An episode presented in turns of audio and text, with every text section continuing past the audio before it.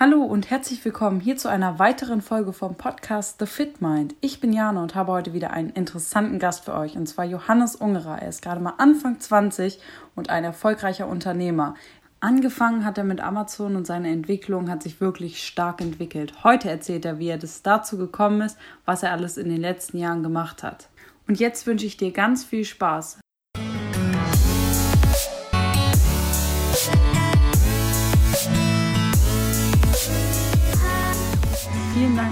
Dich, Johannes, dass du dir die Zeit genommen hast, weil du ja eigentlich immer um die Welt reist und gar nicht viel hier bist. Schön, dass es geklappt hat. Ja, dir auch vielen Dank und auch schön, dass wir heute hier zusammen in Hannover sitzen und nicht nur irgendwie übers Internet verbunden sind.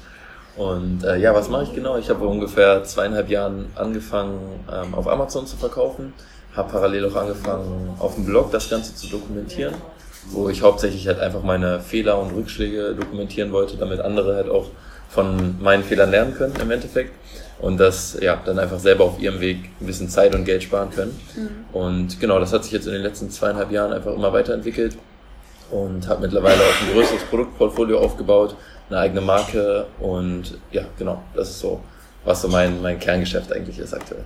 Okay. Äh, und wie hat das bei dir so angefangen? Also du hast ja mal angefangen zu studieren. Ja. Wie hat sich das dann so entwickelt und wie kam genau. es dazu? Ja, also ich habe eigentlich in der Schule angefangen, mich mit dem Thema zu beschäftigen und habe in der Schule auch dann wirklich mal geschaut, okay, was kann man eigentlich danach machen? Ich war auf dem Gymnasium und im Abitur habe ich mir dann angefangen halt auch wirklich ja, einfach zu schauen, was es für Alternativen gibt zum Studium und zur Ausbildung, einfach weil mich das nie so richtig gepackt hat. Und ähm, ja, ich bin dann irgendwie aufs Unternehmertum gestoßen. Ich wusste zwar, dass es das gibt, aber irgendwie hatte ich immer so im Kopf, dass Unternehmer irgendwie nur so, so zwei, drei Prozent der Gesellschaft überhaupt werden können, die so eine Art Elite sind, die irgendwie mehr drauf haben als so die normalen Menschen wie ich. Und ähm, ich dachte halt, halt immer irgendwie, ich hatte es so fest als Glaubenssatz verankert, dass ich studieren müsste um irgendwas äh, so zu erreichen in meinem Leben. Und deswegen hatte ich dann noch angefangen. Und zum Glück, zum Glück bin ich aber eben parallel auf das Thema gestoßen mit dem Unternehmertum, habe dann auch halt direkt was umgesetzt, habe in China meine erste Bestellung aufgegeben. Das waren damals 600 Reinigungsbürsten, die ich gekauft habe. Da habe ich mein ganzes Erspartes rein investiert. Ich habe in dem Sommer auch noch Erdbeeren verkauft. Da war ich in so einer lebensgroßen, zweieinhalb Meter hohen Erdbeere und stand da mit meinem roten Polohemd und habe halt ähm, mir mein Startkapital so zusammengespart und habe das dann komplett investiert in diese 600 Bürsten und da lag dann eigentlich meine komplette Hoffnung drin mhm. in diesen 600 Bürsten und ähm, parallel habe ich eben angefangen zu studieren und habe da halt sofort gemerkt, dass es überhaupt nicht mein Ding ist. Ich war unglaublich unglücklich zu der Zeit und hatte halt parallel wirklich nur diese diese Bürsten da, an denen ich mich so festgehalten habe, die halt irgendwie so mein einziger, mein einziger Lichtblick waren zu dem Zeitpunkt. Das heißt, du bist ja auch eigentlich für das Studium aus Hannover weggezogen, ne? Absolut, ja. Und wie schafft man es dann, sich wirklich äh, voll darauf ja, zu fokussieren und zu sagen, gut, ich bin jetzt weggezogen, aber ich habe jetzt trotzdem keinen Bock und mach's jetzt nicht weiter? Ähm, ja, also no normalerweise klingt das jetzt so, als könnte man einfach zurückziehen und alles wäre kein Problem. Ähm, bei mir war es aber sogar noch ein bisschen komplizierter. Ich habe nämlich eine Wohnung eben auch als Hauptmieter dann angemietet und das Problem war, das war so eine Genossenschaftswohnung. Und die Genossenschaft ist eben so ein bisschen ähm, auch sozial engagiert. Und die haben so ein paar besondere soziale Regeln. Unter anderem, dass wenn ich als Hauptmieter Untermieter mit in meine Wohnung dazu hole und dann als Hauptmieter die Wohnung irgendwann wieder verlassen sollte, dass dann die Untermieter mit auf die Straße gesetzt werden. So. Okay. Und bei mir zu der Zeitpunkt war das dann so, okay, ich bin da eingezogen. Das war halt eine Wohnung, die war viel zu groß für mich, die konnte ich mir allein gar nicht leisten. dann habe ich mir zwei Untermieter dazu gesucht. Habe ich auch super schnell gefunden, das ist in Göttingen gar kein Problem. Ja. Und dann sind wir da halt eingezogen, haben uns eingerichtet, war extrem aufwendig, wirklich bestimmt eine, eine komplette Woche, jeden Tag komplett investiert, zu Ikea gefahren, Möbel gekauft, aufgebaut, Wände gestrichen, alles aufgeräumt. Davor war es auch noch halt relativ unaufgeräumt vom Vormieter und einfach extrem viel rein investiert. Und dann fing halt so das Studium an, die beiden waren sehr motiviert, ich halt etwas weniger. Und dann, als es wirklich losging mit dem Mathe-Vorkurs und den ersten Vorlesungen, dann wurde es halt bei mir relativ schnell klar, okay, das passt gar nicht, das ist mhm. überhaupt nichts für mich. Und dann hatte ich halt dieses Problem, ich hatte diese Wohnung, habe in Göttingen gelebt, wo es null Unternehmer gibt und man sich mit niemandem irgendwie zu dem Thema austauschen kann. Keiner versteht das, was man tut. Ganz genau, kein Mensch versteht einen. Und dann halt noch dieses diese Tatsache dazu, dass ich diese Wohnung eben jetzt hatte mit den zwei Untermietern und ich konnte denen ja nicht einfach sagen, so Leute, war jetzt, waren schöne zwei Wochen, wir mhm. müssen jetzt aber alle hier wieder raus. Ja. Da, das hat es mir halt noch schwieriger gemacht an dieser Entscheidung am Ende. Ja, und ähm, irgendwie, irgendwann kam es dann aber dazu, dass ich wirklich, ich weiß noch, da saß ich dann irgendwann abends völlig fertig so auf meiner Bettkante und habe mir einfach gesagt, okay, ich muss jetzt eine Entscheidung treffen, so entweder 100% Unternehmertum oder 100% Studium. Studium. Und ich muss die Entscheidung halt für mich treffen und jetzt unabhängig von der äußeren Lebenssituation. Klar, irgendwie, es tat mir halt leid, aber in dem Moment musste ich halt einfach so langfristig auch denken und mhm. ja, habe mich dann eben fürs Unternehmertum entschieden. Gute Entscheidung. Gute Entscheidung, ja, aber trotzdem ein bisschen gemein für meine Mitbewohner damals, tut mir auch immer noch leid. Aber wir mussten halt alle wieder tatsächlich aus der Wohnung raus. Krass. Das ist auch ein bisschen unnötig, ne? Tja, man weiß es vorher nicht. Ja, stimmt. Ähm, das heißt, es war auch das erste, was du eigentlich so ausprobiert hast, direkt Amazon oder ja. hast du noch andere Sachen getestet? Hm, ja, also ich habe dann während des Abiturs so ein paar, halt, paar Sachen gefunden, die man so online machen kann. Aber das erste, wo ich dann wirklich auch umgesetzt habe und wo ich mich wirklich committed zu habe, das war Amazon. Okay, das heißt nicht irgendwie mal das ausprobiert, dann hat es nee. nicht funktioniert, dann das nächste? Nee, tatsächlich hat es zum Glück direkt funktioniert. Ähm, wie bist du denn da vorgegangen? Also du hast gesagt, du willst es machen und dann? Also hattest du irgendwelche Informationsquellen oder woran hast du dich orientiert? Genau, also in, in Deutschland gab es niemanden, der darüber gesprochen hat. Da war ich, glaube ich, einer der ersten, der auch überhaupt so das Thema äh, angefasst hat. Es gab so ein paar erfolgreiche Amazon-Seller schon, es gab auch schon so ein paar Stories, aber aus eher so aus England und, und vor allem halt Amerika und aus Deutschland aber eigentlich fast niemand. Ich habe da ein paar Leute auch persönlich kennengelernt, die schon teilweise auch Millionenunternehmen aufgebaut hatten, bevor ich überhaupt äh, gestartet bin. Auch in Deutschland. Auch in Deutschland, genau. Und ja, aber ich habe mir hauptsächlich mein Wissen eben von den Amerikanern geholt. Mhm. Da gibt es so ein paar Podcasts. Hauptsächlich habe ich damals den ähm, The Amazing Seller Podcast heißt der, den habe ich gehört von Scott Volker da hat er halt eigentlich alles erklärt und der hatte damals schon mehrere hundert Folgen mhm. und das war auf jeden Fall genug, dass ja. ich so dieses Basic-Wissen mir aufbauen konnte, um dann halt auch zu starten, ja. Und vor allem bei mir am Anfang, als ich das erste Mal von dem Thema gehört habe, ich dachte mir so, hä? Ich soll Produkte aus China importieren? Wie soll das denn gehen? Ich bin auch gar kein großer Konzern oder ja. so. Wie soll das funktionieren? Wieso sollten die mir überhaupt zuhören? Und dieser Podcast von Scott Volker, der hat mir halt gezeigt, dass man auch als ja, mit kleinen Mitteln tatsächlich schon auch wirklich da ernst genommen wird von den Herstellern. Und die Erfahrung habe ich dann auch eigentlich von Anfang an gemacht. Mhm. Und das war eigentlich überhaupt kein Problem, war sehr, sehr einfach, da einen Hersteller zu finden. Wie bist du da vorgegangen? Also und mit wie viel Kapital geht man da so ran? Oder sollte also ich hatte durch, ähm, durch, als Erdbeerverkäufer habe ich ungefähr mir noch so 1000 Euro dazu verdient und 1500 hatte ich davor schon. Und da habe ich ungefähr 2500 Euro investiert.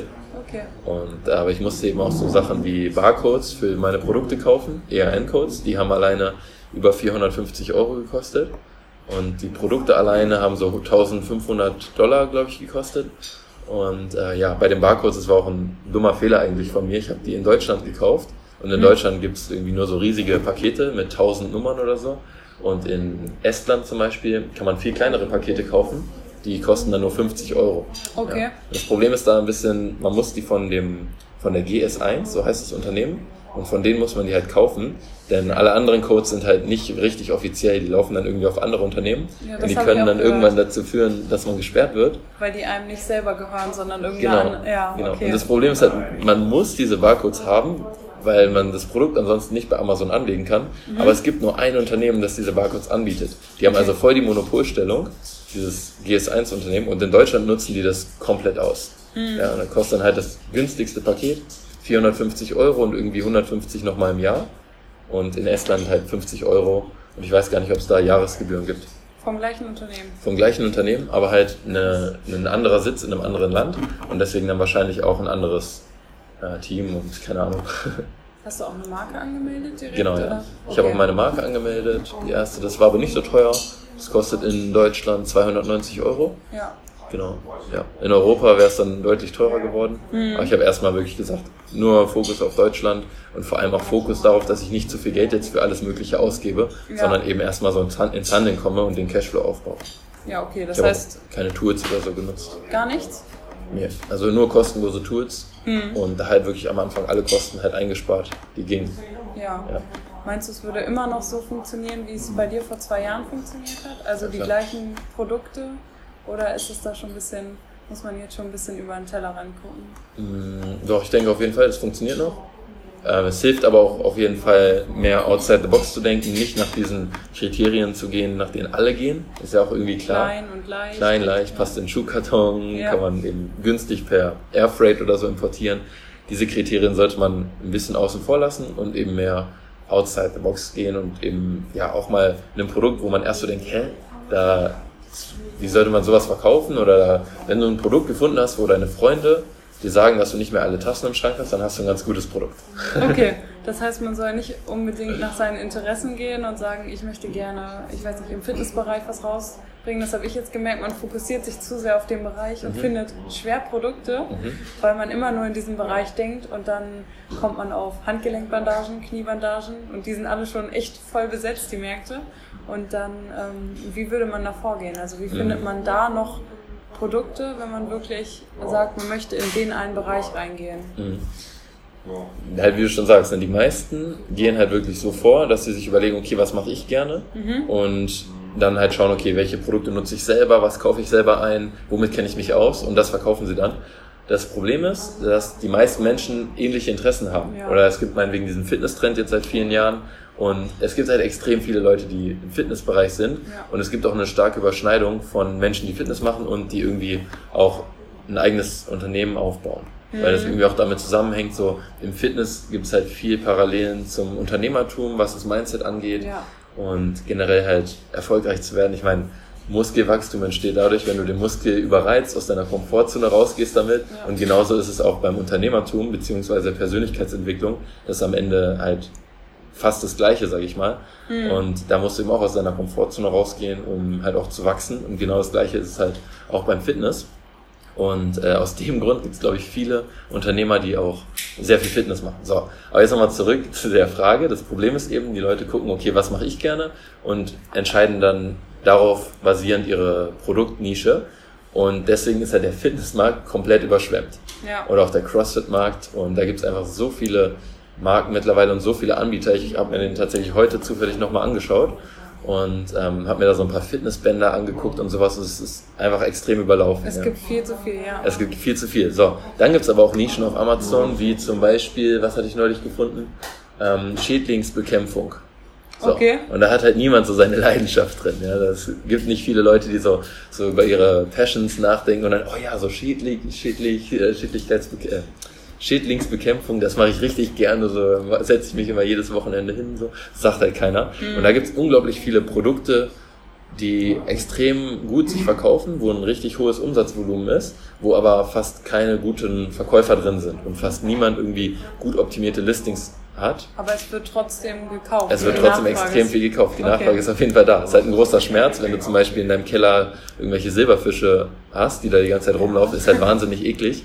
Und dann gibt's halt extrem kranke Produkte gegen Silberfische, mhm. wo halt kein Anbieter irgendwie gut optimierte Listings hat und aber trotzdem extrem viel Umsatz generiert wird. Und ich persönlich habe am Anfang eben auch mir eine Nische rausgesucht, wo ich keine Leidenschaft habe, sondern mir ging es darum, am Anfang erstmal mir ein Cashflow-Business aufzubauen, um mir halt einfach die Freiheit und Unabhängigkeit zu ermöglichen, auch ähm, einfach während des Studiums, um da irgendwie von wegzukommen, weil das ja. wirklich nichts für mich war. Erstmal auch zu sehen, dass es halt wirklich funktioniert. Ne? Genau. Ne? Ja. ja. Und deswegen, also ich persönlich empfehle es auch, dass man in Nischen geht, wo man eben nicht unbedingt jetzt eine Leidenschaft drin hat. Es hängt aber, glaube ich, auch vom Typ ab. Ja. Ich glaube, es gibt Leute, die da sehr schnell auch demotiviert werden könnten, mhm. gerade wenn es nicht so gut läuft und man eigentlich durchpushen muss. Ich glaube, dann hilft es sehr, wenn man auch eine Leidenschaft in dem Bereich hat.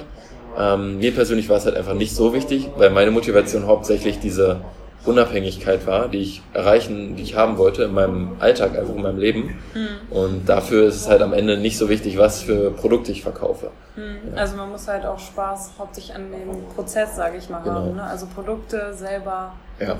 zu ordern, sage ja. ich jetzt mal. Also ich glaube, was, was bei mir hilfreich war und bei vielen anderen, glaube ich, auch, ist, dass ich einfach eine Leidenschaft im Verkauf habe. Ich liebe es irgendwie diese Prozesse aufzubauen und irgendwie zu verkaufen und diese Produkte so zu optimieren, dass sie von alleine laufen und mhm. auch sich das Ranking von alleine optimiert, ohne dass ich da halt noch was machen muss. Und so ist es jetzt halt auch bei den Produkten, die ich damals gesourced habe mhm. und dann optimiert habe und das Ranking optimiert habe, das Keyword, die Keyword äh, Keywords einmal richtig, richtig gut äh, detailliert auch recherchiert habe, diese Produkte, die stehen jetzt halt auf Amazon, verkaufen sich jeden Tag und generieren halt ihren Umsatz jeden Tag, aber ich muss halt nichts mehr damit machen. Ich muss halt keine Zeit investieren, sondern eigentlich nur nachbestellen.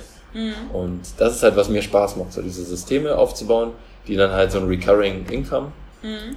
ähm, einem ermöglichen, ohne dass man halt selber noch seine Zeit investiert. Ja. ja. Das heißt, es ist wichtig, dass man, wenn man jetzt, sage ich mal, seine Bestellung da hat und die zu Amazon geschickt hat oder ob man es über einen Logistiker macht, ist ja egal. Ähm, das heißt, es ist wichtig, dass man da in kürzester Zeit gute Bewertungen bekommt. Genau, also Bewertungen sind schon sind wichtig. Das Aller, Allerwichtigste ist aber halt, dass das Produkt auch wirklich gut ist. Und die Nachfrage. Die, genau, Nachfrage muss da sein und das Produkt muss wirklich eine richtig gute Qualität haben. Und die beiden Punkte bringen dir aber gar nichts, wenn du den dritten wichtigen Punkt nicht, nicht beachtest, und das ist halt die Vermarktung. Mhm. Das sind vor allem die Produktfotos und auch die Bewertungen, ja, und aber auch die Verkaufstexte, also gerade die Bullet Points. Die Beschreibung ist ein bisschen weniger wichtig, aber auch wenn du zum Beispiel in deine Produktfotos Text integrierst, dann sollte da halt auch wirklich ein, ein guter Verkaufstext drin sein, der eben die Vorteile des Produktes nochmal sehr schön kurz und knapp halt einfach schön darstellt. Und ähm, genau, das ist so halt das Wichtigste. Also erstens, Nachfrage in der Nische muss vorhanden sein. Mhm. Zweitens, die Produktqualität muss sichergestellt sein. Das kann man zum Beispiel durch eine Quality Inspection machen. Da gibt es auch Unternehmen für, die das dann in China übernehmen, für so 100 bis 300 Dollar. Und würde ich auch immer empfehlen, weil das Schlimmste ist, wenn du hier in Deutschland mal schlechte Ware hast, mhm. dann kannst du nämlich, kannst eigentlich nichts mehr machen. Okay. Es sei denn, du hast einen sehr kulanten Hersteller, der dir das vielleicht erstattet oder Einheiten nachschickt oder so, aber du solltest auf jeden Fall eigentlich immer in, in China sichergestellt haben, dass deine Ware wirklich von der Qualität top ist mhm. und da halt nichts passieren kann. So. Das ist der zweite Punkt, also die Qualität muss stimmen. Und der dritte Punkt ist dann die Vermarktung halt. Also mhm. Nachfrage, Qualität, Vermarktung. Und wenn die drei Sachen wirklich top sind, richtig gut sind, dann kann man es auch hinbekommen, dass man so ein Produkt hat, das man einmal aufgesetzt hat, dann einmal richtig schön gelauncht hat und was dann aber wirklich eben laufend auch gute Umsätze und Gewinne abwirft, ohne dass man dann noch Zeit investieren muss, außer fürs Nachbestellen. Und äh, woran machst du das fest, dass so ein Produkt Potenzial hat? Also dass wirklich Nachfrage besteht und dass du mhm. weißt, dass du auch eine Chance hast, da, sage ich mal, Bestseller oder so zu werden. Mhm. Weil es gibt ja oft schon Bestseller, die echt gut positioniert sind. Wenn man sich erstmal so durchklickt, hat man ja am Anfang das Gefühl, es gibt gar keine Produkte mehr, aber es gibt mit Sicherheit noch sehr, sehr viele. Ähm, woran machst du das fest? Das war Teil 1 mit Johannes Ungerer. Ich denke, es war bis jetzt schon sehr spannend, aber es wird noch viel besser. Deswegen geh jetzt direkt zurück auf meinen Podcast und hör dir den zweiten Teil an. Viel Spaß!